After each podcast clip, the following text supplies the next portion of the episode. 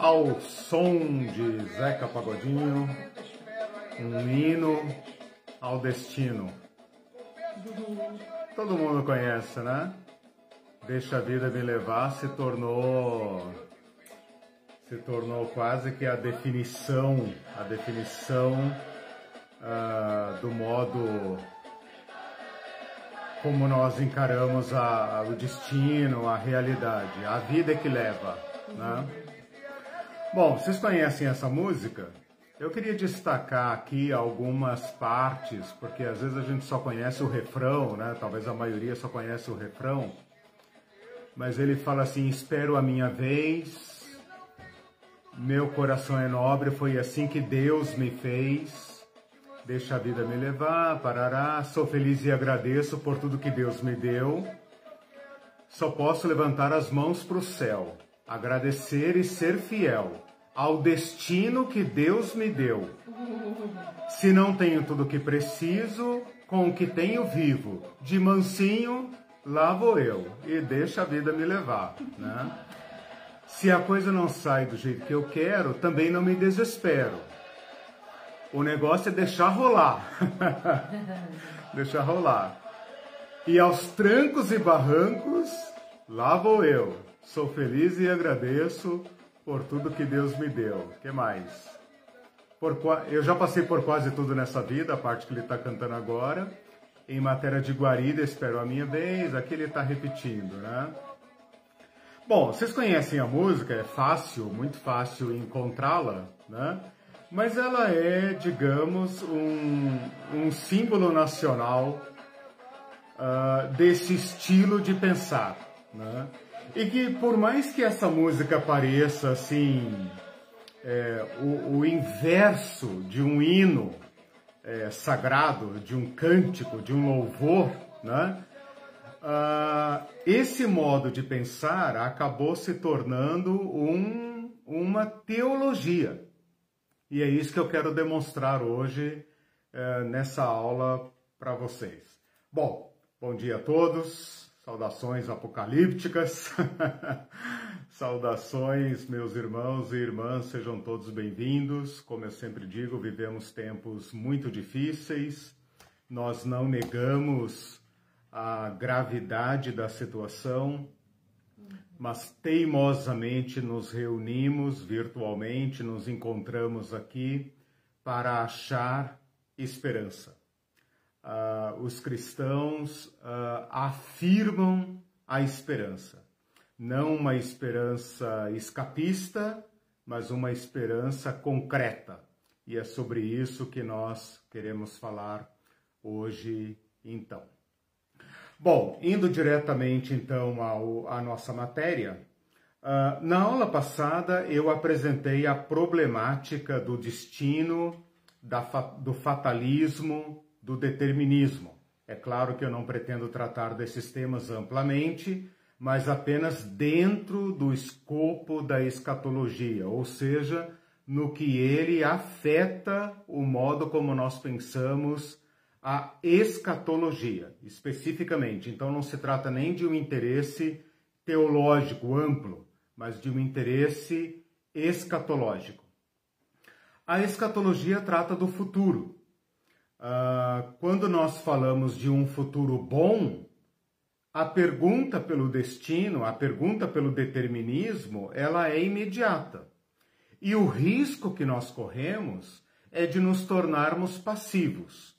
Toda, uh, uh, toda mentalidade baseada em fatalismo, em determinismo, num, num grau ou noutro, ou, ou em algum momento vai colocar o ser humano nessa música uh, do Zeca Pagodinho, deixa a vida me levar, deixa rolar, eu tenho, eu estou satisfeito e é assim. A tese que eu quero defender aqui uh, é o oposto disso. É que justamente por causa da esperança e na esperança nós temos um combustível explosivo, nós temos um combustível uh, uh, que se torna, como disse Jesus em Atos 1,8, dunamis, que é a, a raiz da palavra dinamite. Então, ao invés de paralisia e de passividade, o que nós temos é uma energia incomum para então agirmos no mundo. Né? Então, esse é um tema que interessa a todos, a qualquer pessoa, não apenas aos cristãos, como nós vamos é, agir no mundo, com que energia, com que esperança eu vou me colocar nesse cenário, nessa batalha pelo, pelo futuro. Uh, Deixe-me só abrir aqui meu arquivo, tá dando um probleminha, peraí, peraí. Se eu, se eu ficar falando e tentando abrir ao mesmo tempo, eu não, eu não consigo é, é, prestar atenção. É, não consigo.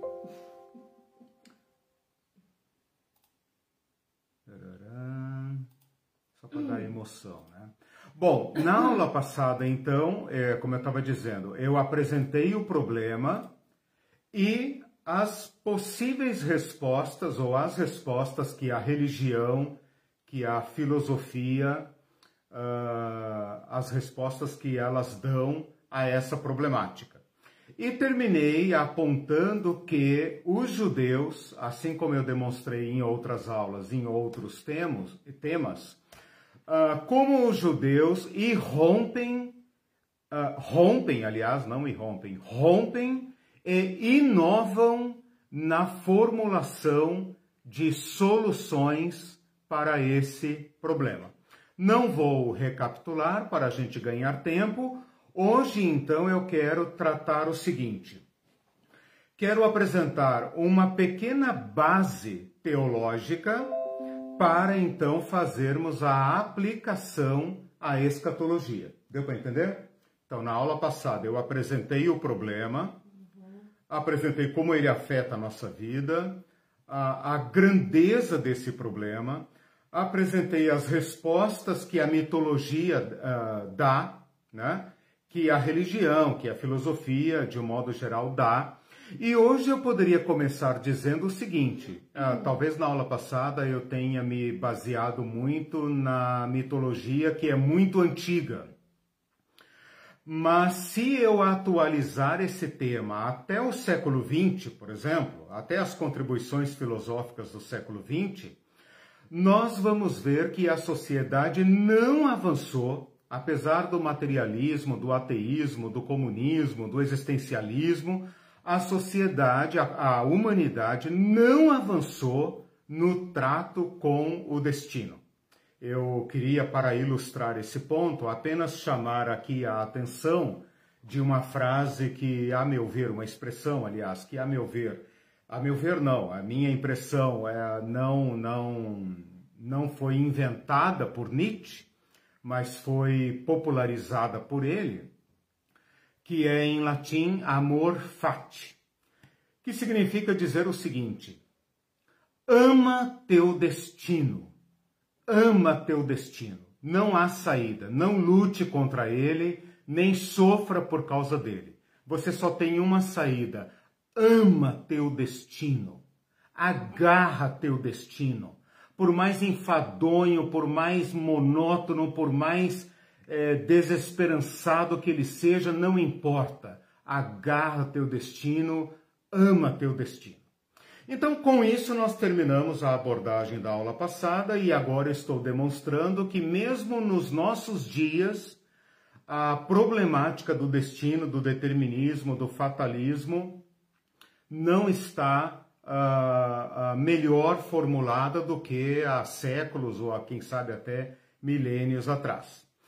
Meu objetivo hoje, então, é apresentar uma teologia uh, como os judeus, como o Antigo Testamento, os hebreus, nos deram uma, uma revelação a respeito do destino e do fatalismo e do determinismo, como isso é relido em Jesus Cristo e, portanto, se torna a base da nossa teologia, para então aplicá-lo, aplicar esta teologia né, do Antigo e do Novo Testamento à escatologia, ok? Bom, ao dizer isso, ao, propor isso, eu quero chamar a atenção para o seguinte: eu tenho a clara noção de que estou tratando um assunto gigantesco e que até ouvindo novamente a aula passada para ver quanto a gente tinha avançado e preparar essa aula, eu pensei, às vezes pode ser que eu esteja correndo o risco de simplificar muito o tema. Eu sei, eu estou consciente disso. Eu não quero dizer que o assunto é simples. Eu apenas quero pontuá-lo, quero apresentar uh, formas de pensar sobre ele e as devidas implicações para o nosso tema. Mas eu tenho a, a, a, a clara e, e suficiente noção de que se trata de um assunto gigantesco. Né? E também continuo com aquelas delimitações que eu apresentei na aula passada, uh, que são uh, deixar de lado a, a, o pensar é, ateístico né, a respeito do tema e também a dimensão individual, procurando pensar na problemática de uma forma coletiva, em termos de humanidade. Né? Nós, protestantes, costumamos ser é, muito individualistas, nós somos frutos da modernidade e nós pensamos uh, como se o destino pessoal dependesse exclusivamente uh, das, da, das nossas decisões ou de uma relação individual com Deus. Eu quero atacar um pouco esse ponto para que a gente relembre, retome, né, ou corrija essa nossa, esse nosso modo de pensar, resgatando a ideia uh, corporativista, no bom sentido, corporativista, estou pensando aqui no corpo de Cristo, né? não corporativista no, no mau sentido, no sentido negativo, mas no sentido orgânico, de que o nosso destino está atrelado ao destino dos outros, para o bem ou para o mal. Né? Que nós uh, participamos de decisões coletivas e arcamos com as consequências, boas ou más, da humanidade. Embora às vezes eu pessoalmente teria decidido diferente, mas coletivamente, como humanidade, como filho da humanidade, eu compartilho com ela destas, uh, dessas direções, dessa história, dessas consequências. Portanto, o meu futuro está atrelado ao futuro da humanidade. E como nós pensamos muito em termos de salvação individual, destino individual, eu quero então uh, inclinar a nossa aula para o outro lado. Eu acho que ele vai servir melhor ao objetivo do curso e, ao mesmo tempo, nos forçar a, a pensar em termos é, é, corporativos, né? Quando eu digo corporativo, estou me referindo à humanidade. Bom, para abordar o tema teologicamente, e o tema, a, a, o problema teológico é a, Deus é soberano, Deus controla tudo, Deus sabe tudo. Se Deus sabe tudo e controla tudo, o que cabe ao homem? O homem, o humano, melhor dizendo, é, é livre ou ele é apenas um robô? Ou ele é maquinado por Deus ao ponto de fazer o que Deus deseja? E aqui você já percebeu o tamanho do problema. Né? Para abordar esse, esse problema gigantesco nesse pouco tempo que temos, eu quero fazê-lo por meio de quatro perguntas. Então, ao invés de fazer uma discussão uma análise uh, da, da, do caráter de Deus e da, e da real liberdade humana, autonomia humana ou não, né? Autonomia, liberdade ou não do ser humano, eu quero uh, uh, abordar o tema por meio de quatro perguntas que já vão oferecer a síntese e a resposta dos problemas. Ah, então vocês se virem para aprofundarem é, o assunto. Eu já vou apresentar uh, quatro perguntas e as respostas cristãs, as, re as respostas teológicas cristãs para o problema. Eu quero então uh, resumir em quatro perguntas. Quais são as quatro perguntas? Fundamentais para a gente entender a escatologia do ponto de vista autenticamente cristão. Primeira pergunta é: quem é Deus? Porque a gente poderia pensar em Deus, mas imputar a Deus ou atribuir a Deus coisas que ele não é, né? ou funções que ele não tem, ou traços de caráter que são típicos uh, de outros deuses. Uhum. Os deuses da religião, os deuses o, dos Deus filósofos, um Deus da nossa imaginação, nosso ídolo particular, uhum, né? o Deus da nossa igreja, o, é, o Deus nossa imagem e semelhança. Quer dizer, o Deus que nós projetamos, o Deus necessário para caber no nosso sisteminha de pensamento, na nossa lógica. A resposta que eu quero dar para essa pergunta é: o Deus de quem nós estamos falando é o Deus como revelado por Jesus Cristo.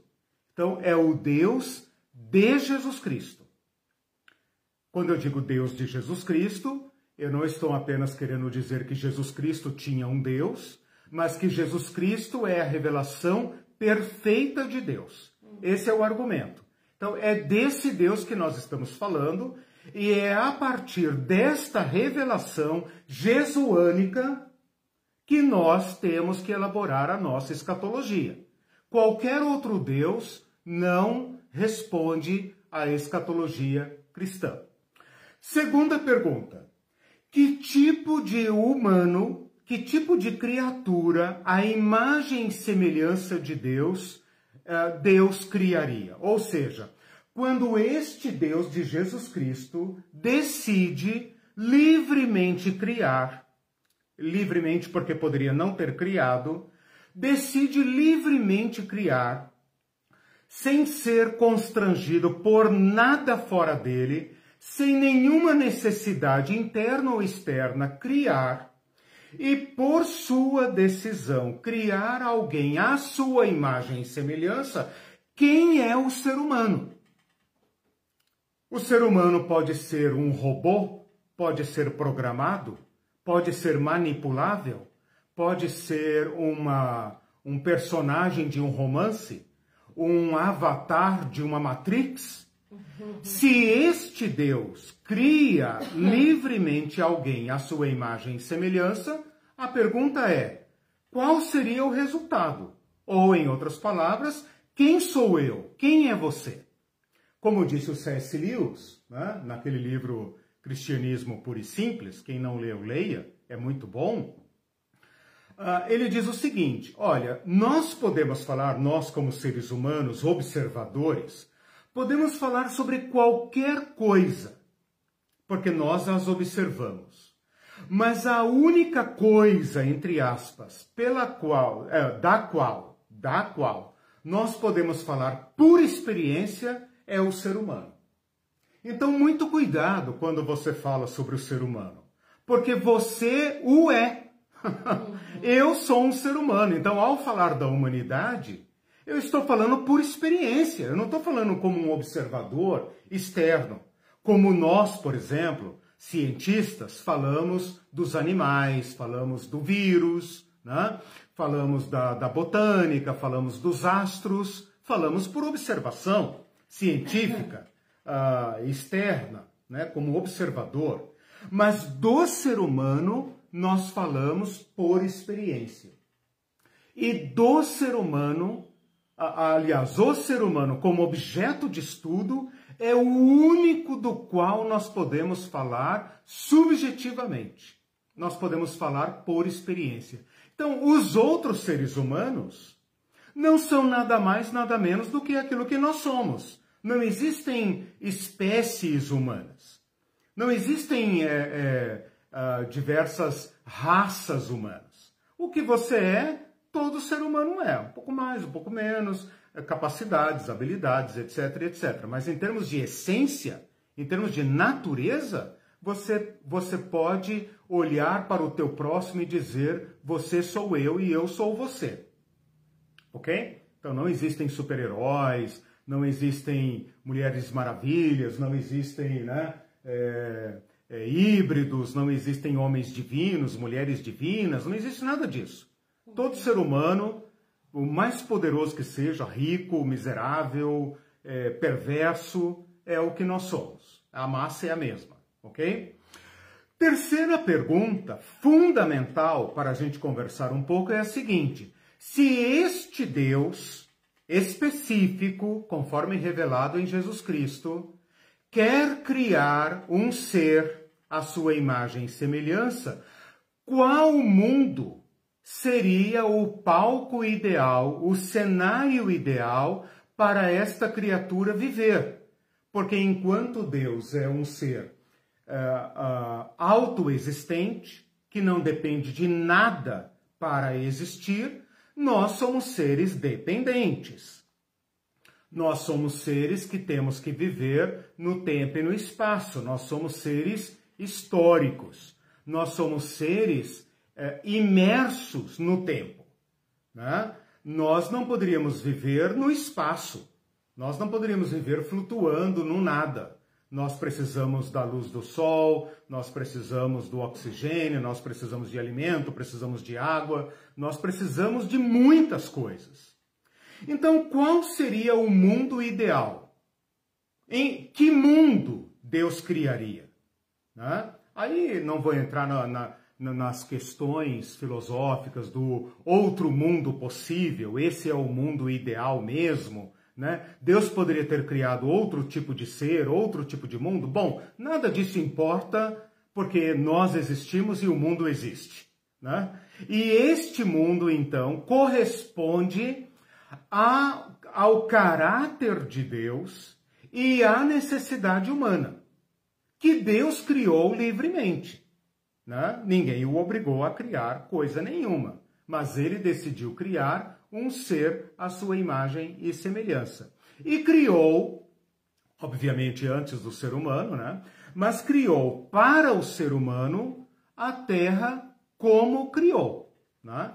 Uh, se ela fosse um pouco mais quente, não haveria vida. Se fosse um pouco mais fria, não haveria vida. Se não tivesse certos elementos, não haveria vida. Né? Tudo aí com essa estufa em volta para conceber a vida como nós a conhecemos. E quarta pergunta: qual a relação possível? Que relação se estabelece então entre Deus e o ser humano. Aqui está, por fim, a pergunta do destino. Né? Ah, como se dá essa relação? Ela se dá de forma determinística, mecânica? Bom, ah, que tipo de Deus corresponderia a uma relação mecânica de causa e efeito, contudo já previamente determinado? Que tipo de ser humano uh, poderia uh, uh, conviver ou estabelecer ou experi experienciar né, uma relação do tipo mecânica. que tipo de ser humano poderia conviver com uma relação fatalista e lógica? É porque Deus já de determinou desde antemão e etc. Eu estou usando aqui a palavra Deus como o destinador, como o, o autor do fatalismo, porque deixei de lado a visão ateística do tema. Estou tratando uh, do Deus uh, da nossa fé. Que tipo de Deus? Vamos ver se essas perguntas encaixam na hipótese do fatalismo. Né? Um Deus livre, como revelado por Jesus Cristo, poderia ter já escrito o romance a história de todos os seres humanos e depois teria criado um homem, um humano, homem e mulher, moralmente livre, responsável, capazes de fazer o mal, capazes de desobedecer o próprio Deus. Será que combina com este Deus, com este ser humano, a história de um fatalismo? em que a vida de cada um de nós já está escrita em algum livro celestial, em algum hiper, super, mega power arquivo de dados, né? ou escrito em algum planeta. Por exemplo, eu nasci em junho então os planetas de junho, etc, etc, regem a minha vida e não importa o que eu faça, uh, se eu sou um homem bom, um homem mau, se eu sou honesto, preguiçoso, se eu sou é, solidário ou, ou, perverso, não importa, uh, algo rege a minha vida e meu destino está traçado. Uh, este mundo, como nós o conhecemos agora, né, esse mundo moderno, já uh, desbravado em grande parte, controlado pelo conhecimento científico, uh, corresponde ao mundo do destino, esse mundo desacralizado, esse mundo que nós sabemos que o Sol não é um ser uh, vivo, né? não é um Deus, a Lua não é um Deus, que a Mãe Terra é só um modo poético de falar deste planeta físico. Este mundo secularizado, demitologizado, corresponderia, teria uma inteligência própria, dada por Deus que, que fosse, para traçar destinos. Então, que relação nós poderíamos estabelecer dentro deste conjunto de coisas? Bom, ao apresentar estas perguntas, eu estou mostrando, digamos assim, os pontos cardeais uh, da nossa teologia. São ok? quatro perguntas, né? Quatro perguntas. Oi? São quatro perguntas, né? Quatro É. pontos. Quatro perguntas, quatro pontos. Vou fazer uma breve ah, ah, análise agora de cada uma delas, já fui fazendo na medida em que apresentei, mas queria apenas apresentar aqui algumas ah, afirmações, então, agora sobre cada uma delas. Sobre quem é Deus. Deus é onisciente. Deus sabe todas as coisas. Todas as coisas. Tudo que é real, tudo que é possível de existir.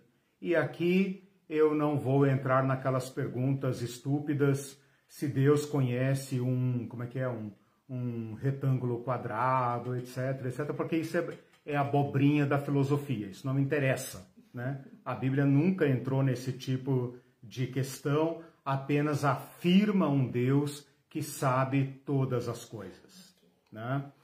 Ah, a- Bíblia afirma um Deus que é presciente. Além de ser onisciente, isso aqui seria, digamos, um tipo da aliás, um, um, um aspecto da onisciência que Deus não apenas sabe tudo que é real, mas também tudo aquilo que vai acontecer. Deus é presciente, ou seja, sabe todas as coisas e sabe antes que elas aconteçam. Aqui aparece o primeiro problema filosófico teológico.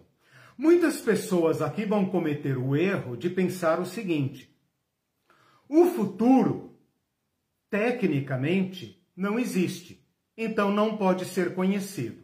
Se Deus o conhece, então é porque Deus já o determinou. Porque Deus o conhece, então Deus já o estabeleceu, né? Se Deus sabe, por exemplo, que no próximo fim de semana a Irene vai mandar eu, eu limpar o jardim, por exemplo, só um exemplo, só um exemplo. Oh, vamos né? concluir aquele trabalho? Então, então, se Deus já sabe isso, então eu não tenho alternativa a não ser limpar o jardim, porque Deus sabe que a Irene vai mandar e eu não terei escolha a não ser fazer. Bom, acho que não colou. O fato é que saber antes, aqui está um primeiro erro a ser corrigido, saber antes não é determinar. Saber antes é saber antes, ter a capacidade de saber ah, o que vai acontecer, sem necessariamente implicar em determinar, e aí nós cairíamos no determinismo. Deus é soberano. Soberano, na nossa palavra em português, significa sobre. Deus está sobre tudo o que há, entre tudo o que existe. tudo o que existe está de um lado e Deus está do outro. Significa dizer que Deus é o infinitamente outro em relação a tudo que existe. Porque Deus é o único Deus, logo é o único eterno. Deus não é afetado por nada fora dele. E agora vem uma característica que só o Deus de Jesus tem. Deus é soberano e significa dizer que sabe tudo sem precisar intervir, sem precisar determinar, sem precisar causar. Um Deus que sabe tudo, porque ele mesmo determinou tudo, é onisciente, mas não é soberano. Ele só sabe porque foi ele que determinou. Ora, se eu pudesse escrever o meu dia de amanhã, item por item, minuto por minuto, eu também seria onisciente em relação ao meu dia de amanhã. Assim como o autor de um livro sabe o final da história. Assim como o produtor de um filme sabe também o final do filme, porque foi ele que fez. Então, Deus sabe o meu destino, o meu futuro, porque ele já escreveu o livro da minha vida. E se amanhã eu vou lavar o carro ou sei lá o que, uh, é porque ele já escreveu? Então esse Deus é onisciente, mas não é soberano.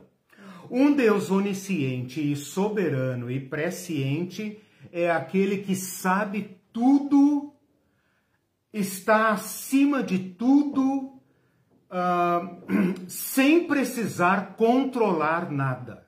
Então aqui já caiu por terra aquela tese a qual nós nos agarramos de que Deus controla tudo. Tudo está nas mãos de Deus. Ora, esse é um Deus poderoso, mas não soberano. Ele é um Deus onisciente, porém não soberano.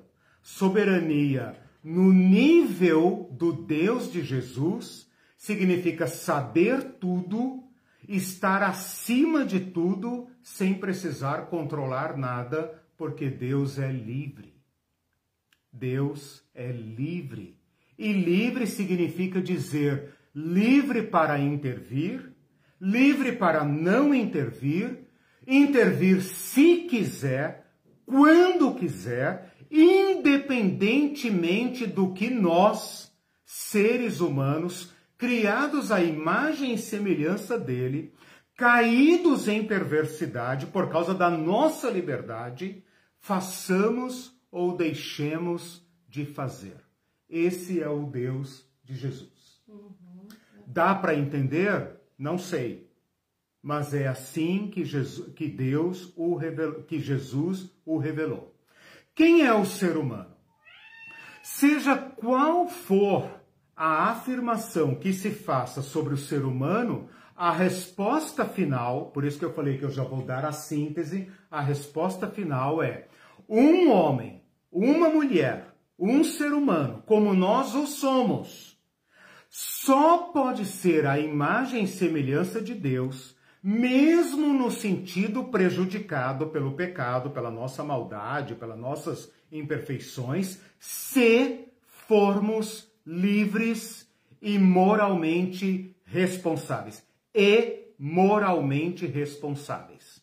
Seres humanos maquinados predestinados que agem conforme foi controlado ou programado não são seres morais e, portanto, suas ações não têm sentido ético. Elas não podem ser julgadas. Olha que o nosso próprio direito uh, não considera culpável, uh, imputável, uma pessoa que não tem a plena capacidade mental. Ou uma pessoa que age sobre coerção. Por exemplo, né? se, por exemplo, alguém uh, me sequestra e me obriga a dar um murro em alguém, senão eu te mato com a arma na cabeça, esse ato de esmurrar alguém sob coerção, ele é inimputável. Né? Então, isso tem que ficar claro seres humanos programados, destinados, mesmo que a minha liberdade seja uma ficção, mesmo que eu acredite que sou livre sem o ser. Esta liberdade não me faria imagem e semelhança de Deus. O único ser que se poderia chamar a imagem e semelhança de Deus é um ser humano livre, responsável moralmente, que é apto a fazer o bem, apto a fazer o mal e que responderá por o bem ou o mal que tiver feito. Hum, Agora, nós precisamos uh, uh, pensar aqui o seguinte, e é isso que eu falei na aula passada, sobre o falso dilema. Esse Deus que eu acabei de descrever há pouco, versus esse ser humano que eu acabei de descrever, aparentemente a relação deles, aparentemente, forma um paradoxo insolúvel. Insolúvel. Porque se Deus é livre, aliás, se Deus é onisciente, se Deus é presciente, então ele tem que determinar o meu futuro. E se eu sou livre, então Deus é um Deus que está em processo. É um Deus que também não sabe. É um Deus limitado. Eu quero agora, então, ao tratar da terceira e quarta pergunta, uh, discorrer sobre isso. Tá? O, o Marcos Biscay disse: sendo Deus soberano, que não precisa ficar controlando as coisas, é incrível, uma visão libertadora. Exatamente. Uhum. Graças, eu também glorifiquei de pé, irmão, ao, ao, ao receber o Deus revelado em Jesus Cristo. O Deus revelado em Jesus Cristo é aquele que fala Jerusalém, Jerusalém, quantas vezes eu quis e vocês não quiseram. Olha só, uma demonstração. Quantas de vezes eu né, quis e vocês não quiseram.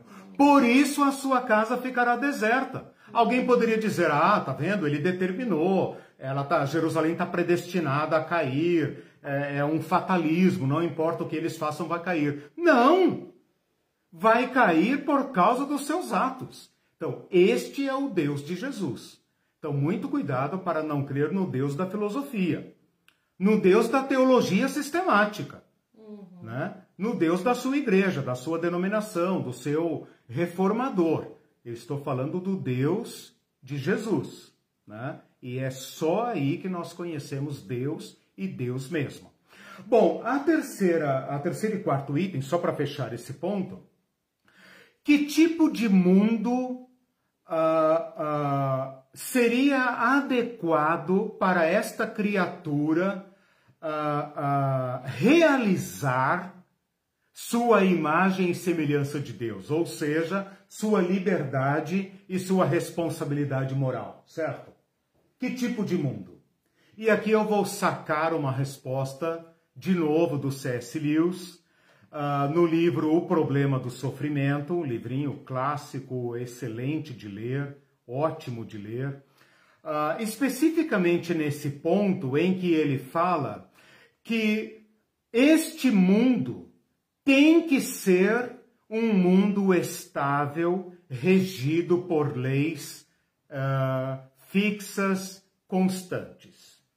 Porque se o mundo não fosse um mundo, como a gente diria, secular, regido por leis físicas, por leis naturais, um mundo constante, tendo o dia 24 horas, a, a, o, o, o, como é que é, o ciclo da lua, o ciclo do sol, a rotação, as estações, as estrelas, etc. Se tudo, se tudo isso não fosse estável, pelo menos no nosso ponto de vista é, normal, né? Não sei se Einstein diria isso, mas Einstein é uma exceção, né?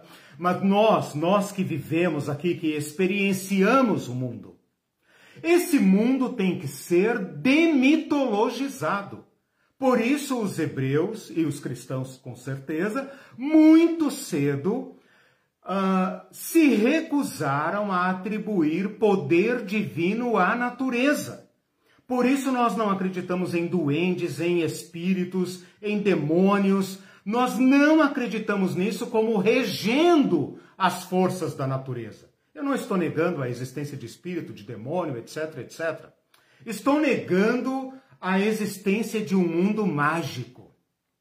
Estou negando, inclusive, que milagres sejam comuns. Porque milagres nada são ah, mais do que intervenções excepcionais num mundo estável que segue leis constantes. Ora, se eu pegar esta garrafa d'água, mirar bem no meio da testa de alguém e jogar, pelas leis da natureza, essa garrafa vai viajar no espaço entre mim e a vítima uh, com o peso que deve ter, com a velocidade que deve ter, com a aceleração que deve ter, e vai fazer um estrago na testa dessa pessoa.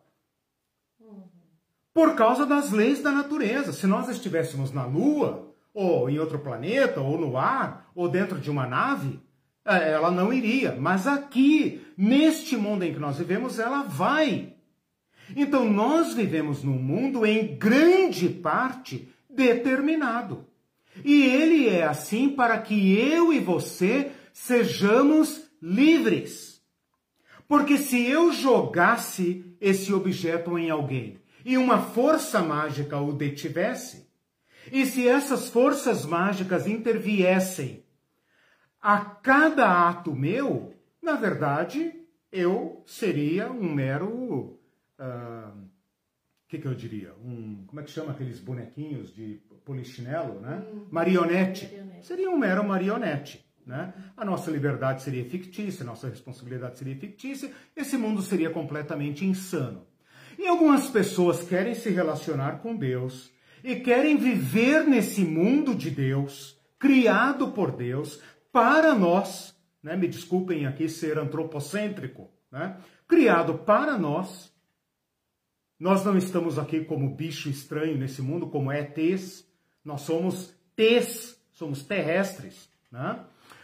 Uh, nós não poderíamos uh, exercer nossa liberdade, nossa natureza, se esse mundo não fosse determinado. Então as pessoas querem se relacionar com este Deus e neste mundo e com o próximo que é igual a nós, da mesma natureza, como se esse mundo fosse mágico. E aqui tem que acabar a nossa infância. E eu sinto muito se eu estiver furando o balão, especialmente dos religiosos, que querem um mundo mágico. Que querem um mundo mágico. Tudo é Deus que fez, é Deus que determinou. E se as coisas não vão mal, é o diabo, é o demônio, né? Esse mundo mágico, místico, mágico, né? em que se uma coisa cai, foi Deus que fez cair, se eu joguei o negócio e tal. Agora, é claro, eu poderia intentar agredir alguém e a minha agressão fracassar, eu sei disso. Eu poderia, como já aconteceu de, em diversos relatos, atirar contra alguém e a arma travar. Simplesmente trava, não vai, não sai. Nós não negamos que o Deus soberano, livre pode intervir quando e se quiser. Ele é livre. Então, nós não estamos negando ah, o mundo espiritual, não estamos negando sequer um milagre, de qualquer tipo. Milagres da natureza, milagres ah, de cura, milagre do que você quiser. Todos os que estão na Bíblia. É o Deus de Jesus, não tem problema nenhum.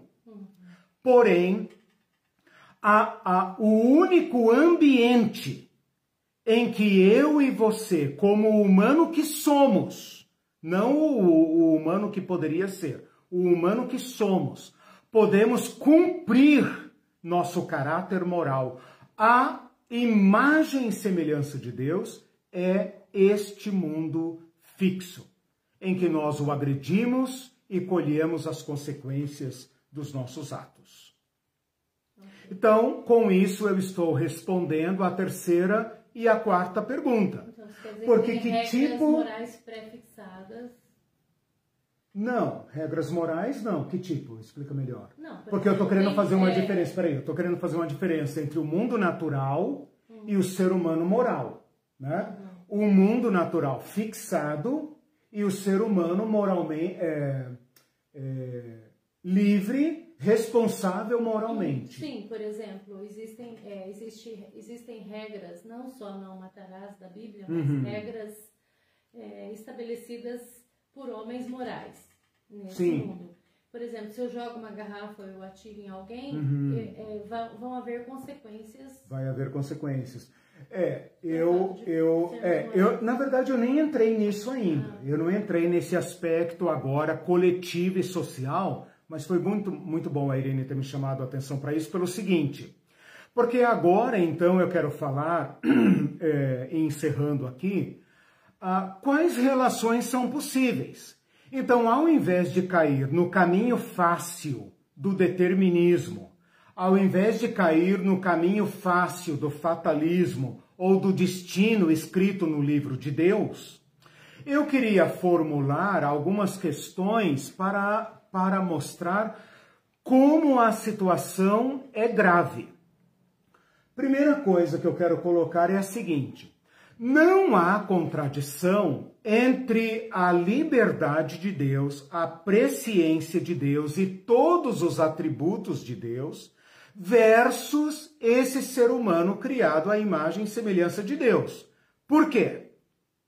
Aqui que está o que eu falei na aula passada de falso dilema. E eu quero apenas formular uma resposta. Eu não ah, espero que ela seja é, total e exaustiva, mas apenas para, ah, para, digamos, dar um certo fechamento a essa discussão. Eu queria colocar as coisas nesse nível, né? Tudo que diz respeito a Deus tem a natureza e a qualidade de Deus. Ora, então o Deus infinito tem todos os seus atributos em nível infinito. Então Deus é infinitamente poderoso, infinitamente soberano, infinitamente presciente, infinitamente sábio, infinitamente amoroso, infinitamente livre. Então, tudo que diz respeito a Deus tem a qualidade de Deus. Estou colocando aqui em cima, no cantinho da tela, mas você poderia levar isso para o infinito. E tudo que diz respeito a mim e a você, a nós seres humanos, tem a contingência do ser humano. Então, a minha liberdade tem a qualidade da minha natureza. A minha sabedoria, a minha moral, a minha inteligência, a minha força, a minha liberdade, o que quer que você entenda como atributo do ser humano, tem a minha qualidade. Qual qualidade? A qualidade de uma criatura fraca, dependente. Então não há nenhuma nenhum paradoxo possível entre Deus e o ser humano, entre os, as qualidades de Deus e as qualidades do ser humano, porque há um abismo infinito entre nós e Deus. Então a minha liberdade está para a liberdade de Deus, assim como eu estou para Deus. Não há comparação possível. Então Deus continua sendo completamente livre, Deus continua sendo totalmente, infinitamente sábio, poderoso, amoroso, é, soberano e tudo aquilo que a Bíblia diz que ele é e que a nossa teologia afirma. Nada que a teologia afirma sobre Deus está errado. Talvez a compreensão, às vezes, é, é, cai numa, numa a, a armadilha filosófica. Mas eu quero que você entenda isso. Aqui está Deus e infinitamente abaixo está o ser humano. Então, nada que Deus tenha pode entrar em choque com o que o ser humano é. Toda a nossa problemática, então, não cai na vala comum do determinismo. Seria muito fácil acreditar num Deus que já determinou tudo e que já estabeleceu tudo e que meu destino está escrito no livro dele. Essa seria a resposta fácil. Essa não é a resposta dos judeus, não é a resposta de Jesus Cristo. Não é a resposta à, altura da nossa teologia. A resposta da nossa teologia é um ser humano criado à imagem e semelhança de Deus, moralmente responsável pelos seus atos e dependente. E que agora, aqui que a Irene falou das leis, as leis estabelecidas, não vou nem chamar de leis morais, mas as leis estabelecidas na sociedade, é para controlar a relação entre os iguais. Porque o mesmo que eu desejo, você também deseja. E como nós temos medo agora desse mundo, temos medo do que as tuas decisões podem causar na minha vida, nós entramos numa guerra de loucos, uns contra os outros. E nós nos destruiríamos por puro medo. Então nós precisamos de leis que digam: fique aí, eu fico aqui. Eu não te ataco, você não me ataca, ok? Vamos viver em paz. Uhum. Por isso é que nós vivemos em sociedade, por isso que nós temos leis, por isso que nós temos o Estado, para controlar essa nossa loucura humana, esse nosso horror humano. Porque uma sociedade anárquica ou, ou completamente sem regras sociais, em que cada um decide como viver, eh, nós não temos garantias de que alguém quebraria o acordo e nos mataria por medo de nós. Tipo, esse cara um dia vai armar contra mim. Antes que ele arme contra mim, eu ataco ele. Né? Bom, a história está repleta disso, é a história do poder, é a história da sociedade e é aquilo que Rousseau chamou de contrato social. Mas pior ainda do que isso é o seguinte, e aqui eu termino essa minha análise teológica. Pior ainda do que isso é o seguinte: a coletividade humana, com suas decisões individuais, gera uma decisão coletiva que é maior do que a soma das partes. Certo? Por exemplo, uma eleição.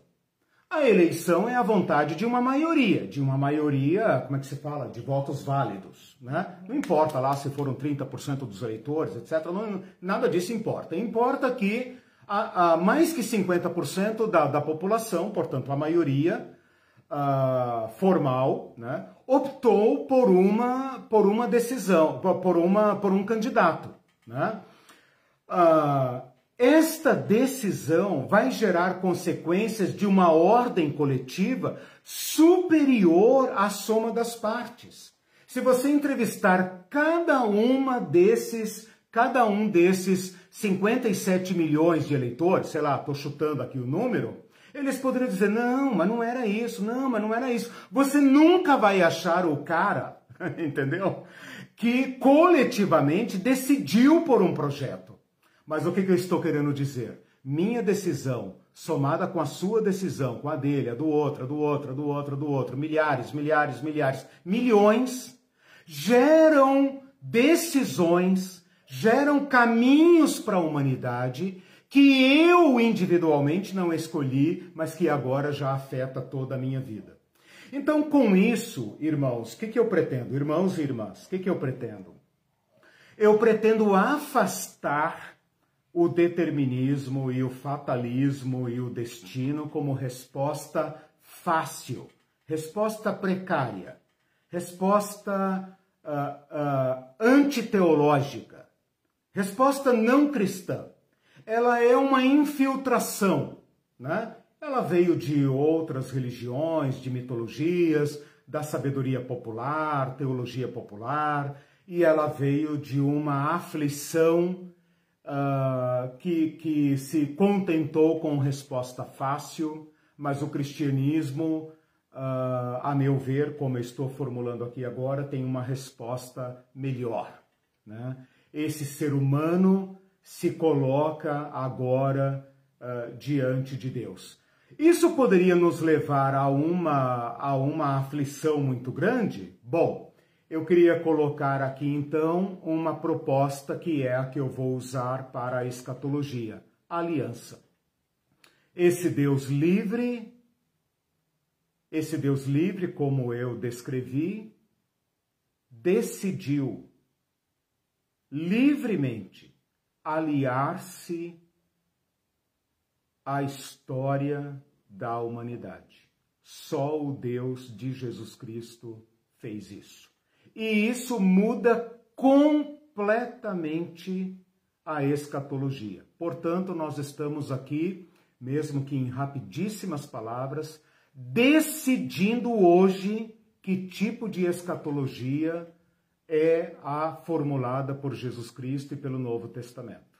Se é uma escatologia determinística, fundamental, uh, fatalista, uh, cuja sorte foi jogada, independentemente do que você faça ou não faça, ou se é o Deus de Jesus Cristo, o Deus como nós conhecemos em Jesus Cristo e o Deus como a, o Antigo Testamento e o Novo Testamento uh, revelaram para nós.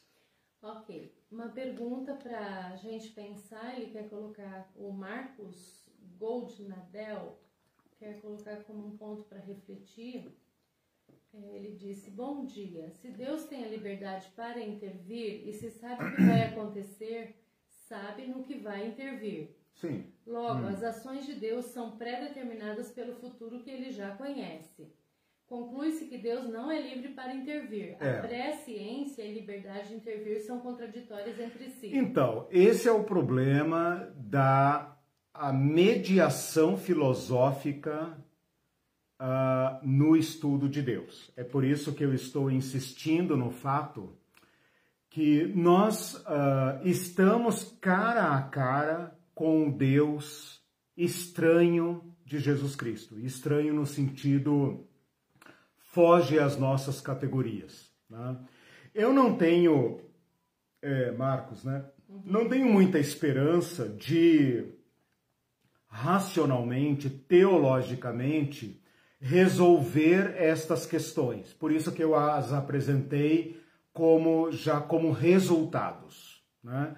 A Bíblia fala de um Deus soberano, é, livre, autoexistente, é, é, infinito e a nossa mente não consegue pensar o infinito. Eu li todo tipo de, de é, mediação filosófica em termos disso, em termos, ah, é, aliás, sobre essa questão. Né?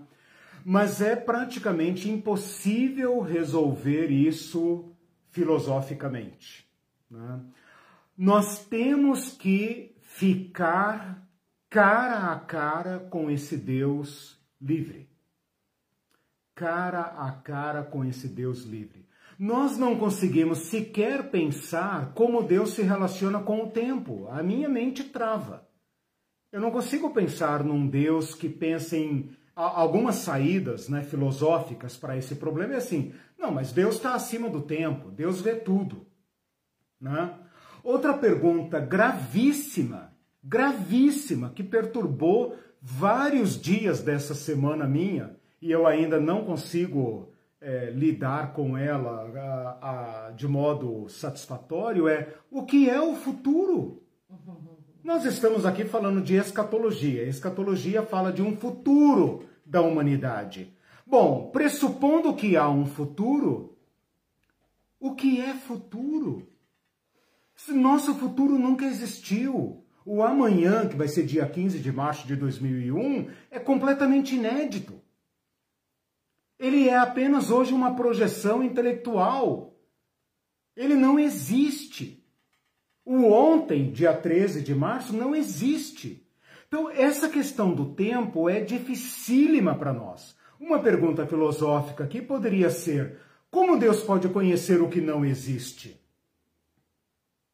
Deus, eh, alguns teólogos dizem o seguinte: uh, Deus só conhece as coisas que existem, as coisas reais. O futuro não é real, portanto Deus não o conhece. Ora, eu não sei como isso se dá. Eu só sei que Jesus Cristo uh, revela um Deus que conhece o futuro. e que garantiu o futuro. Garantiu para a humanidade um futuro e lhe deu garantias. E Jesus Cristo é o garantidor.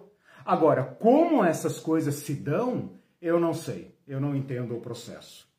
Agora, eu afirmo um Deus livre, soberano, ao ponto de intervir, por exemplo, eu ia falar intervir quando quiser. Por exemplo, quando os discípulos perguntam, Atos 1:6, quando os discípulos perguntam: "Senhor, será este o tempo?" Jesus fala: "Não lhes compete saber o que Deus reservou para sua exclusiva autoridade."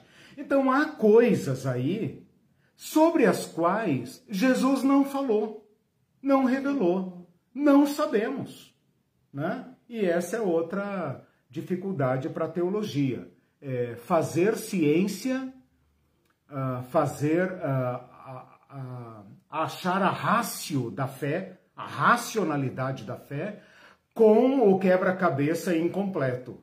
E ter que viver com esse quebra-cabeça em aberto. Aberto para Deus, para a liberdade de Deus a liberdade de Deus só se restringe livremente, a meu ver, naquilo que ele já prometeu, porque prometer é antecipar o futuro, como Paulo falou, né? Esperança que se vê não é esperança. A nossa esperança se dá em cima de uma promessa. Então há coisas do futuro com as quais Deus já se comprometeu. Então aí ele se sujeitou a nós, entre aspas. Quando Deus se revela em Jesus Cristo, quando Jesus Cristo se torna homem como nós, ele se sujeitou a nós, no sentido de comprometer-se conosco. Por isso ele garante um futuro que ele livremente escolheu, porque Deus não precisaria sequer salvar a humanidade. Salva porque se comprometeu. Por que Deus faz isso? Não sei.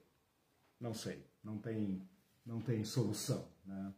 Ok, a Neívia disse: Amo SBD, vocês são maravilhosos, presentes de Deus. E por falar nisso, é. pedimos é, se vocês estão gostando dessas, ah, dessa luz nas trevas, compartilhem. Gente, a gente depende do compartilhamento é. orgânico da aula. Isso, não... por favor, compartilhe para que mais pessoas tenham acesso a esse material. Aproveito para dizer, eu coloquei aí na página da IBD Digital, uh, Escola Bíblica Digital, coloquei que todo esse material já está disponível no site ebdonline.com.br. O endereço está aí bem no, no a primeira, eu, eu fixei a primeira publicação ah, ali, então ali você tem acesso às minhas anotações.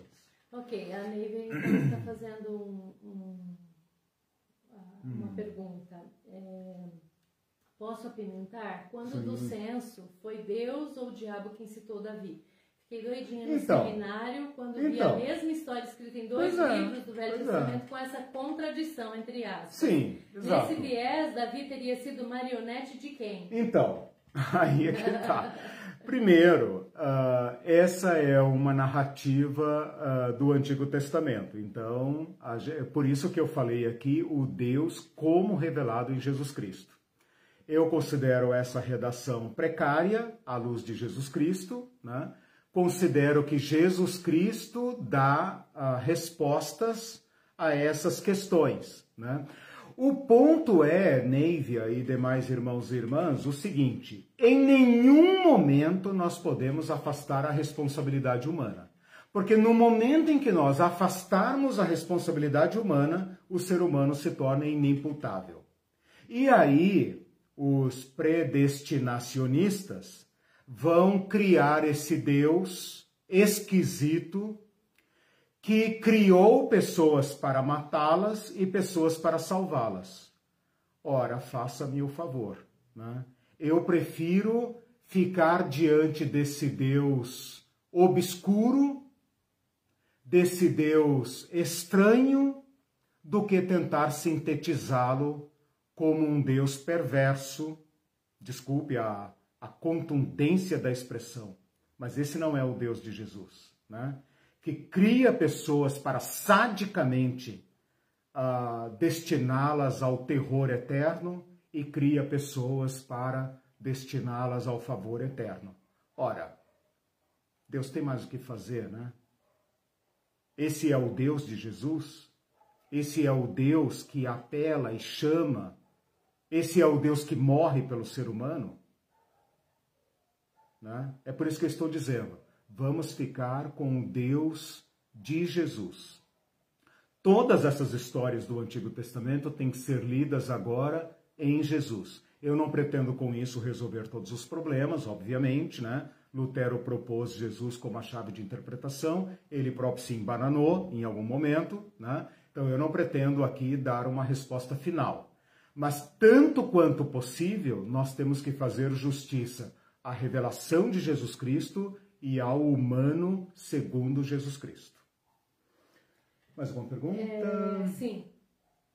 É, só um pouquinho que tem alguém que acho que errou de post aqui hum, e está tá. falando de governadores e medicamentos, chamando a gente comunista. Deve estar tá é. confundindo de. Tá surtado. Tá surtado, é. é. Desculpa, gente, mas é brincadeira, né? Eu não vou perder tempo com esse tipo de coisa. Então, é, assim, exatamente. brincadeira tem limite, né? Vá para outro canal. Desculpa, é. desculpa, eu não tenho tempo para isso. É, mas o Marcos tá. Não, eu, não deixa eu só falar uma coisinha. Eu, eu tô percebendo que o assunto assunto é complexo, né? Uhum. E vou voltar ao tema, ao tema com respeito à escatologia na próxima aula, tá? Só para vocês ficarem tranquilos, para a gente poder tratar esse assunto okay. com calma. Tá, o Marcos está agradecendo hum. pela exposição. Legal, o André Santana disse: quanto aprendizado, estou maravilhado. Legal, e a Judite obrigado. tocou num ponto que hum. eu tinha tocado outro hum. dia contigo. Hum. Ela disse isso do futuro, o Cordeiro de Deus foi bolado antes da fundação do mundo. Então, então, olha só. Uh, boa, boa pergunta, Judite. Eu diria o seguinte: como nós não conseguimos resolver todos os problemas internos dessa questão, eu estou trabalhando com as formulações finais, aonde nós, quer dizer, que, que resultado faz justiça ou é mais coerente com a revelação uh, global né, de Deus em Jesus Cristo. Essas expressões do antes da fundação do mundo precisam ser entendidas em outra chave de leitura. O que eu quero propor para vocês e que eu estou propondo para mim para as próximas aulas é a seguinte: uh, ao invés de usar o determinismo ou o destinacionismo, né, o pré-determinismo, o fatalismo, que são noções estranhas à nossa fé, façamos o exercício de recusar essas chaves, recusar essa tentação fácil, né? Porque nós estamos acostumados com elas, até mesmo na teologia. Então, recuse isso e obrigue-se a pensar em outra chave e a chave que eu estou propondo aqui, eu acho que ela é uma chave legítima.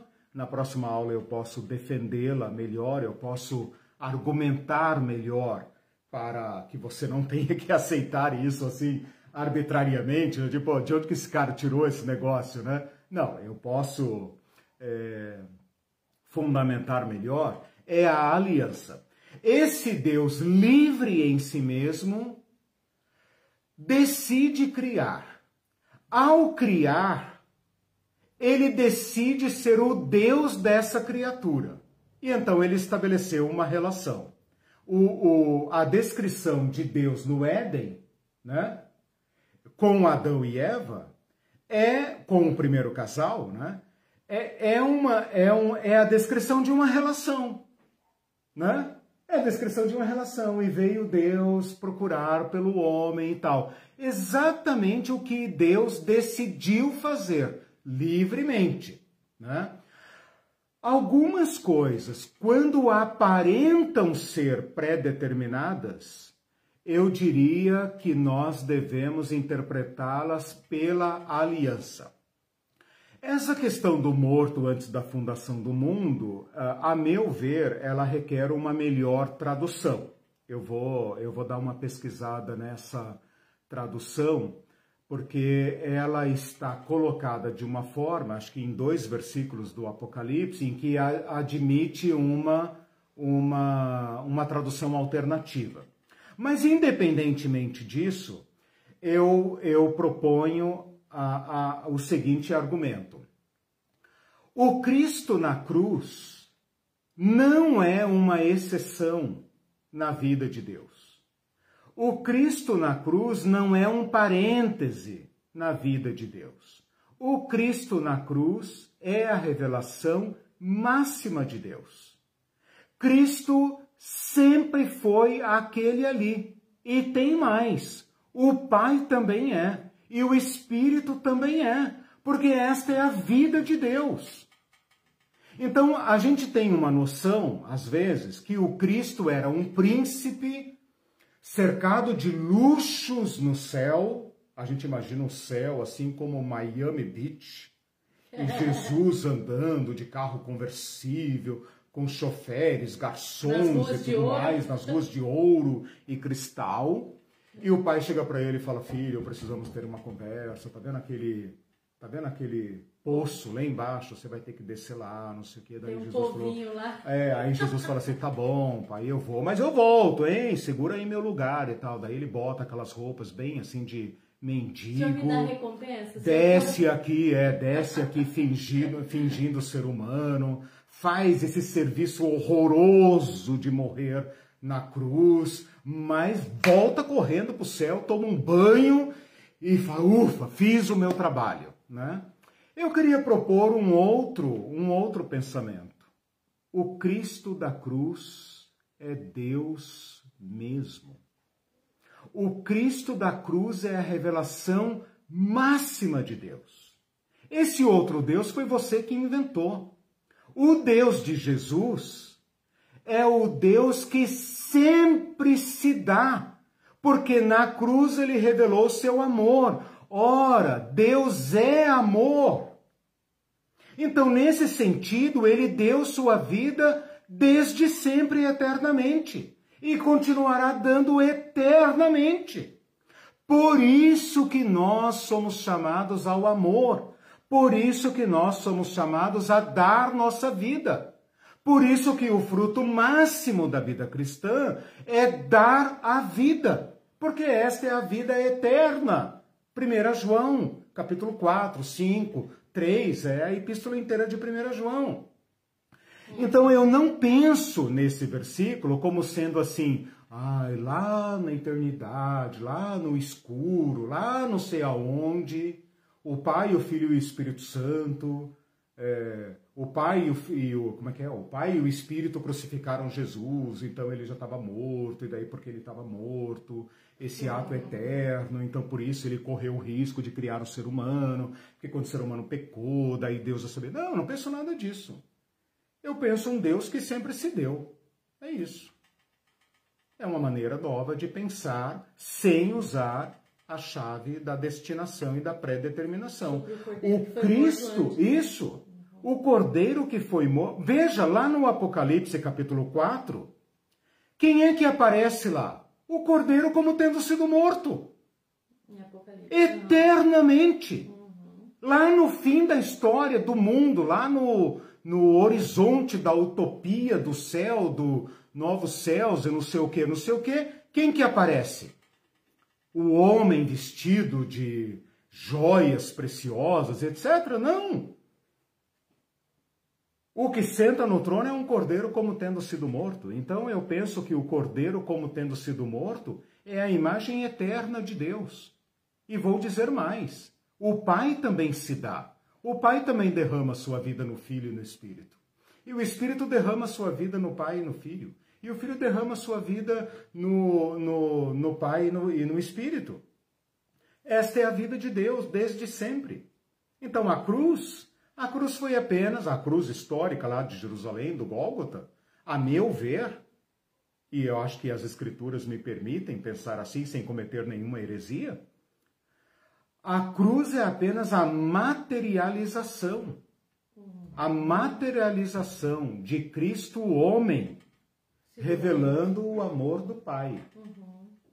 por isso e não por outra razão. Tem pessoas que acham que o cristianismo é sadomasoquista, que fala em cruz e tal. Não! O cristianismo está nos chamando para a vida. Quem, nos, quem inventou outra forma de viver fomos nós, uhum. movidos pela nossa egolatria, pela, pelo endeusamento de nós mesmos. Por que, que nós precisamos de um Cristo todo-poderoso? Porque nós queremos ser todo-poderosos. Uhum. Então, esse Cristo a tem que esse Cristo tem que autenticar a nossa sede de poder. Por isso que eu estou dizendo, meus irmãos, libertem o Cristo. Libertem Deus de, dessas arapucas. Deixem ele ser livre. Porque na sua liberdade ele é amor. E no seu amor ele nos salva. Né? E, e salva criaturas que nunca perderão a sua capacidade moral nem agora, nem depois de salvo e nem depois de morto. Nunca, porque Cristo não pretende nos destruir, pretende nos restaurar. E se vai nos restaurar, nós teremos que ser pessoas livres. Ou no céu nós não seremos livres? no céu. no céu. Nem vamos falar do céu aqui, né? A, a Judite agradeceu e fez o é. um resuminho que você é. falou, outra chave de leitura. Isso. Ao invés de usar determinismo e fatalismo, façamos exercício de recusar Isso. chaves fáceis. Obrigue-se a pensar Isso. em outra chave, aliança. Perfeito. Deus livre em si mesmo decide Isso. criar o ser, o Deus dessa criatura. Relação. Adão com Deus, morto antes da fundação do mundo, requer melhor tradução. Dois versos Legal, do Apocalipse. ótimo. Cristo na cruz é a revelação máxima de Deus. Exatamente. Deu sua vida eternamente. Obrigado. Exatamente. Deus, Jesus não se revelou saltando do pináculo do templo. Hum. Não se revelou como Deus fazendo pão no deserto. Se revelou maximamente na cruz, entregando-se. Esse é o Deus dos cristãos. Uhum. Que diz: quem me dera vocês fossem frio ou quente frios ou, ou, ou quentes, né? É, mas porque são mornos. Quem me dera, uhum. né? No Apocalipse ele fala, aqui eu anotei algumas frases, ele fala assim: dei-lhe tempo para que se arrependa. Ela, todavia, não quer arrepender-se. Onde tem destino aqui? Uhum. Dei-lhe tempo para que se arrependa. Uhum. Ela não quer se arrepender. Por isso eu vou fazer com ela isso e isso. Consequências de uma pessoa moralmente livre. Consequência do livre-arbítrio, de uma pessoa livre é, que tem o livre-arbítrio. É, essa expressão livre-arbítrio foi bom terem lembrado, acho é, que a Edila é falou na aula livre. passada. Veja bem, cuidado com esse mito do livre-arbítrio. O livre-arbítrio não é livre de você. Uhum. Então, nosso livre-arbítrio tem o nosso tamaninho, né? É um cisquinho. O que, que você pode exatamente? O que, que você pode decidir exatamente? Pensa uhum. Agora, por exemplo, no meio da pandemia. E não é tão livre assim, né? A nossa liberdade tem o nosso tamanho, gente. Uhum. Ela tem o tamanho que, que, que a minha natureza me impõe e o tamanho de, da, da liberdade de todos os outros que me prendem. Tem coisas que eu gostaria de fazer, mas a sociedade não permite. Uhum.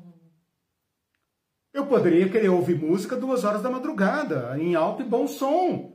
Não é o meu caso, obviamente.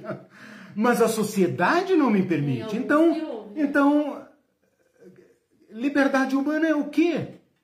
Nossa liberdade tem o nosso tamanho. Então, assim, ao invés de jogar fora o teu caráter moral, ao invés de piorar sua situação, de alienar-se mais ainda, fugindo da sua história, Cristo nos chama a uma ação na história. Aqui que está o problema escatológico. Nós somos livres, livre-arbítrio e etc, etc, dentro da nossa contingência. Então nós somos livres? Tá, tudo bem. Somos livres. Mas livres dentro da nossa do nosso tamaninho. Então nós não devemos nem limitar Deus, nem aumentar o ser humano. Por isso que eu fiz aquele jogo assim, né? Não caia nessa arapuca de dizer, ah, se eu sou livre, então Deus é limitado. Se Deus é livre, então eu sou maquinado. Não! A nossa liberdade tem o nosso tamanho. Qual é o nosso tamanho? Ínfimo. ínfimo. Uhum. Por exemplo, eu não posso comer a comida que eu quiser hoje. Vai comer a que eu fizer. Não, eu sabia. Eu botei a bola na marca do pênalti para ela. Mas, mas mesmo assim, olha só, você, você, você vai entender bem o que eu estou dizendo. Nós comemos o que está disponível no mercado. Você pode querer comer uma coisa, por exemplo, a Irene que vive pesquisando receita, ver um ingrediente que não está disponível aqui. Ah, eu tô, tá, eu quero exercer meu livre arbítrio e quero comer um tal tempero, não sei o quê. Não tem no Brasil. Então nós estamos muito, muito, muito, mas muito limitados. E aí que entra aquilo que eu comentei aqui com a Judite, de ao invés de, de resgatarmos a nossa liberdade e a nossa, a nossa autenticidade moral, nós acabamos com o resto. É a música do Zeca Pagodinho. Deixa a vida me levar, vida é. leva eu. Deixa rolar, eu tenho o que preciso, não tenho tudo o que eu quero, mas tá bom assim, etc. Olha, eu quero ir caminhando para o final aqui com o seguinte apontamento para a escatologia. Né? Eu não terminei o assunto hoje, já imaginava, então foi ah, eu que quis. Né? Não, porque eu quero, eu quero aplicar isso na escatologia. Ah, eu quero aplicar isso na escatologia. É. Olha só, meus irmãos, por que, que eu estou tratando esse tema e por que, que eu vou falar ainda sobre isso na próxima aula? Pelo seguinte, a nossa escatologia tem servido de instrumento para agravar a nossa alienação. A nossa escatologia fez um sincretismo com o determinismo e com o fatalismo. E ao fazer isso, ao invés de nos libertar, de nos dar um, uma, uma, uma incomparável energia para agirmos no mundo, o que, que ela fez? Ela nos tirou da história. Ora, nos tirar da história, nos alienar, nos tornar estranhos nesse mundo de Deus, estranhos a Deus, estranhos ao nosso próximo, estranhos ao nosso meio, é a nossa condição pecaminosa. Nós já estávamos alienados o suficiente. Nós não precisávamos de uma religião que agravasse a nossa alienação. E é isso que os crentes estão fazendo. Toda a nossa escatologia, eu vou arriscar aqui, eu vou ser exagerado para ser bem dramático. Toda a nossa escatologia hoje é escapista. Uhum. É espere, irmão. Tá sofrendo? Espera, irmão. Tá uhum. feliz? é, usufrui, irmão, é mérito teu. Né? Não liga com política, não. Não fala sobre política, não. Não fala sobre nada. Nosso negócio é ganhar almas. Né? Uhum. Né? Então, assim, toda a nossa escatologia foi transformada num placebo. Foi transformada num narcótico. Pior do que placebo, narcótico. Uhum. Que nos mantém alienados do mundo. Uhum. O que eu estou afirmando categoricamente é: alienados do mundo, a humanidade já estava. Ela não precisava de uma religião, não precisava de um cristianismo para aliená-la ainda mais e para transformar os cristãos em massa de manobra dos dominadores desse mundo. Então, se a escatologia não serve para isso, para que, que ela serve? para colocar nossos pés no chão da história, para nos reconciliar com Deus, nos reconciliar com aquilo, aquela criatura que Deus pretendeu, para nos reconciliar com a história, para nos reconciliar com este planeta do qual nós estamos é, alienados, para nos reconciliar com a floresta, para nos reconciliar com as pessoas, para dar pão aos famintos, para cuidar dos desassistidos, para dizer não aos dominadores desse mundo que nos querem alienados. Porque quanto mais alienados, melhor para eles. Ou você acha que os grandes do mundo não estão sugando até o tutano desse planeta para seus próprios fins, enquanto nós estamos esperando o céu? Uhum. Então, se a escatologia serviu para alguma coisa, é para nós pisarmos o chão de Jerusalém, da Judéia, de Samaria e até os confins da terra e vivermos com esperança até que venha o reino de Deus, que nós, por fé e esperança, teimamos em anunciar. Porque nós estamos dizendo ao mundo que o destino da humanidade, o futuro da história, não será o que os perversos estão dizendo para nós que será. Que o futuro da história será o que Deus estabeleceu. E Cristo está aí para garantir isso. É sobre isso que eu quero falar na próxima aula. O que é que está determinado, então? O que é que nós podemos esperar do futuro e o que é que nós temos que realizar. Então, nós não somos passivos. Eu espero ter derrubado o ídolo do fatalismo e do pré-determinismo e todos esses ismos aí que não são de Jesus. E o interessante é que essa teologia escapista, ela está intimamente ligada com o negacionismo, né? Outro dia eu vi pessoas, uma pessoa negacionista negando, é, é contra o lockdown sim, é claro. e, e, tudo isso, e a favor da economia em detrimento das vidas. E aí fui isso olhar é na página dela, sabe o que tinha? Esse mundo é só uma passagem Exatamente. que nos prepara para o céu. É. Ah, que legal. Mundo, é, Se você mundo... vai estar no céu, eu não vou querer ir nesse céu, porque vai ser um inferno. Por favor, defendendo coisas horríveis. Esse negócio, vai pro é, céu, esse negócio é de mundo passagem, não, gente, não é cristão. Isso é esotérico, é, é, das religiões dármicas, né? Isso não é daqui, né? É passagem. Que passagem? Né? A Maria Fernanda disse, se puder responder rapidinho, hum. porque tem outros comentários, hum, nosso horário está avançado. Diz, mas então qual a responsabilidade de Jó em tudo o que aconteceu segundo a narrativa do livro? Ah, ah, bom, Jó me abriria um, um, campo de discussão aqui muito longo, é, Fernanda, né? Eu, eu escrevo ali alguma coisa para você, porque o livro de Jó, se você afastar a chave de leitura do determinismo, né, como a Judite disse ali, né, resumiu, se você afastar esta, esta chave de leitura e colocar outra, outra chave de leitura adequada à teologia de Jó, você vai ver que o livro de Jó, entre outros objetivos, tem o objetivo de destruir o determinismo. Porque o determinismo no livro de Jó é representado pelos seus três amigos. Jó, você fez isso, você colhe isso. Se você está colhendo mal, é porque você é pecador. Ponto.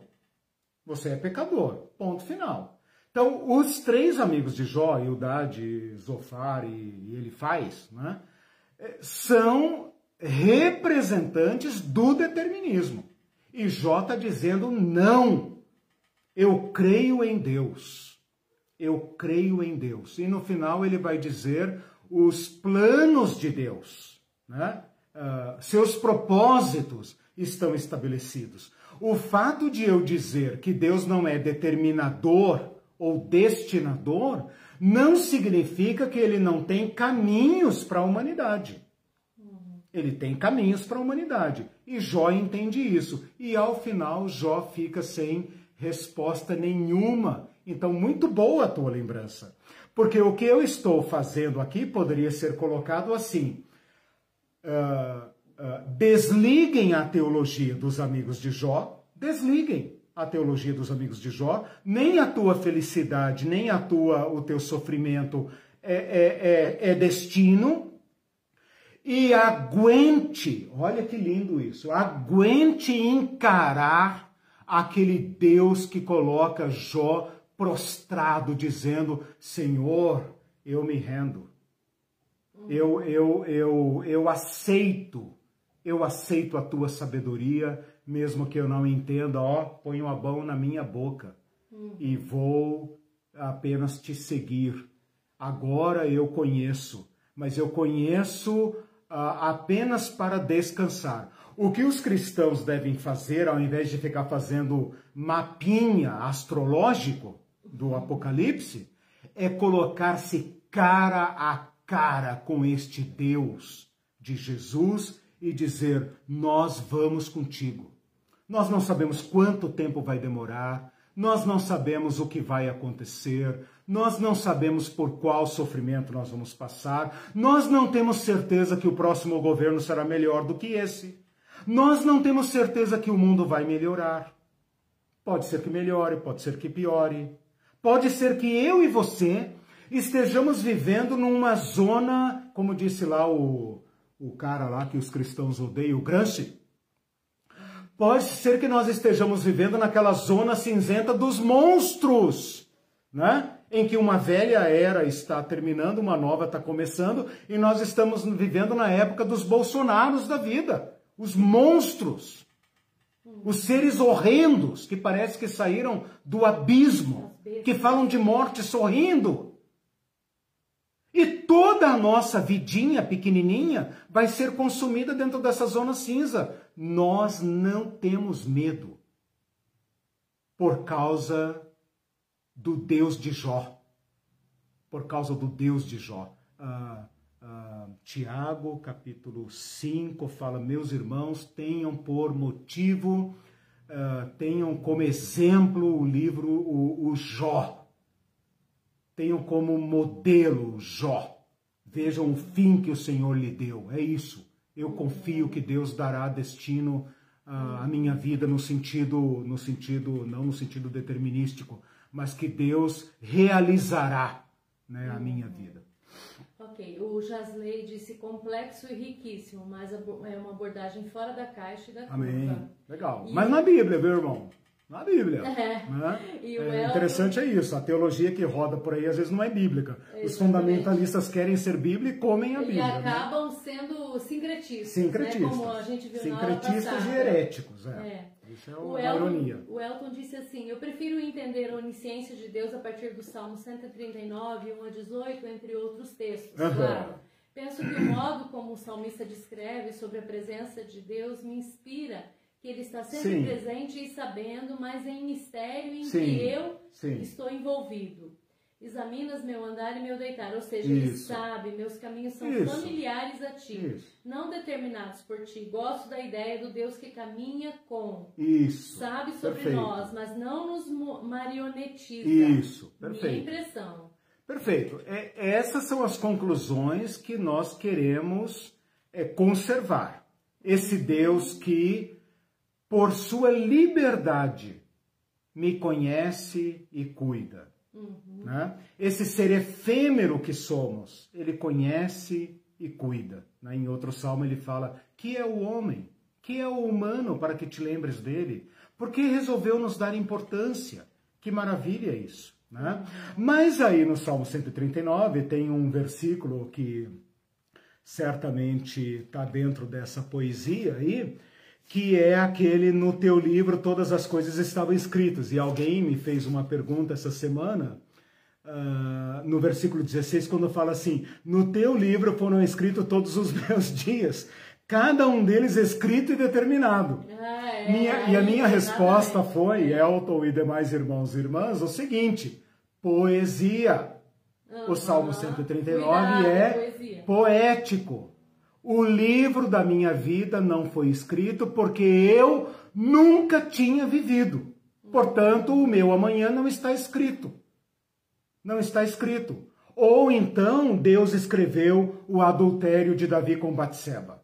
Uhum. Então, o, o, o, pecado de Davi e Batseba, é, Davi não pode pagar o, o pato. Pagou, né, é, foi o que Deus tinha escrito que ele ia matar Urias e e transar com a Batseba, ou vice-versa, né?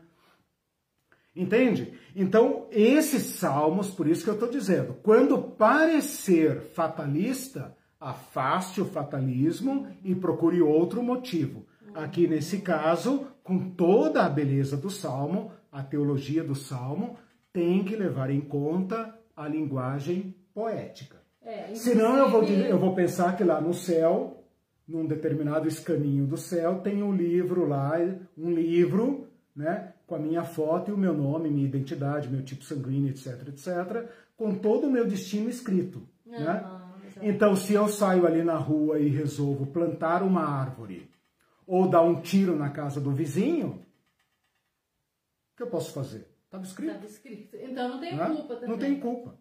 Esse ser humano e este Deus nós temos que Talvez, afastar. talvez seja uma boa oportunidade para você dizer que os livros poéticos não podem ser encarados como regras Exatamente. para a vida ou ordens. A poesia tem uma, uma, um método próprio de interpretação. Eu estou dizendo isso porque Não tem gente leia- que, que diz assim, É. toda, a, Sim. toda a palavra foi inspirada por Deus. Então ele pega dos livros Isso. poéticos Isso. As- a- o que ele ler e ele vai pegar como regra. Isso. Então ele vai lá em Provérbios também, Isso, pega exatamente. disciplina, ah, ensina a criança no Isso. caminho que deve andar e quando for velho não se desviará dele. Como se Daí ele lei diz que isso é uma né? promessa Isso. e é um Exatamente. livro poético. Então tem que Isso. tomar cuidado. Então, é palavra de Deus, porém o gênero literário determina um método de interpretação. Ok. O Celso fez um comentário já Hum. antes, ler agora. O que vários filósofos dizem acerca do potencial, da Hum. potência do vir a ser do homem, Jesus em suas parábolas já havia dito isso. Uhum, Ou legal. seja, a semente do evangelho traz a possibilidade Isso. de um vir a ser do homem Isso, que trabalha ativamente no presente para frutificar num tempo futuro. Isso. O homem inserido na pós-modernidade deve deixar a passividade apocalíptica, pois não condiz com a ação de Jesus- do Jesus encarnado na história Isso. e vinculado a ela. Ótimo, obrigado, Celso. É exatamente esse o ponto. O que nós temos que afastar. A aula de hoje foi teológica para afastar e ficarmos com a revelação. E agora as suas implicações. E o né? Thales disse: é interessante ouvir pastores falando que, que Deus se revela progressivamente, mas quando Jesus de Nazaré revela esse amor de Deus por toda a criação, Uhum. alguns só faltam infartar. Exato. Aí que tá, as nossas incoerências, né? Por isso que eu estou dizendo. Eu fiz hoje um exercício de voltarmos à revelação com suas consequências. Então, quem é o Deus de Jesus? Quem somos nós, o ser humano criado à imagem e semelhança de Deus? Que mundo é esse? E qual a relação possível? Com isso, eu estou afastando outros deuses e outras ideias de Deus, mesmo a dos teólogos, dos pastores, das igrejas. Paciência. Né? Nós não teremos outro Deus diante de Deus. Né?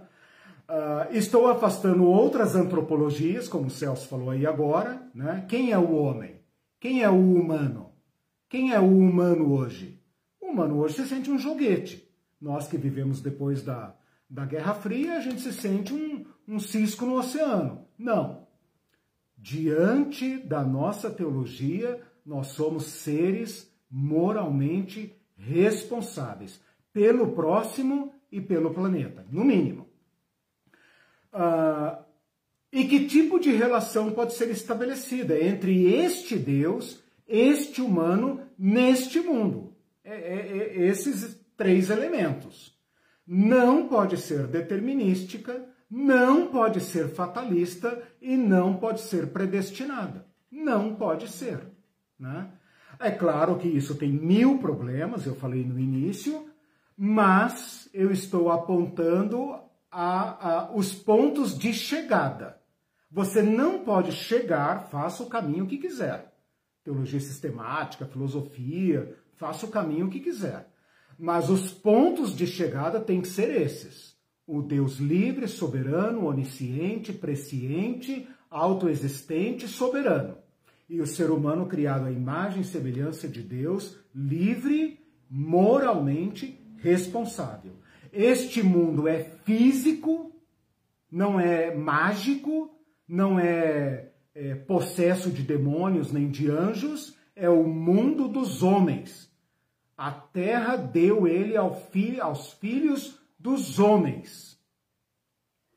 E a relação possível de um Deus livre com um humano chamado a ser imagem e semelhança de Deus. Quais são os riscos que nós queremos evitar? Nós queremos evitar uma passividade, nós queremos evitar ah, o imobilismo, nós queremos evitar a paralisia e nós queremos evitar, preste bem atenção, o agravamento dos efeitos do pecado.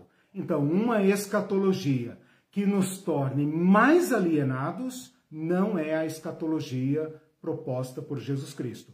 A escatologia proposta por Jesus Cristo é aquela que nos reconcilia. Nos reconcilia com o quê? Com quem? Com tudo aquilo que o pecado tocou. O que, que o pecado tocou? Nossa relação com Deus, nossa relação com a gente, nossa a relação natureza. com o próximo, nossa relação com a natureza. Uhum. Tudo isso tem que ser reconciliado.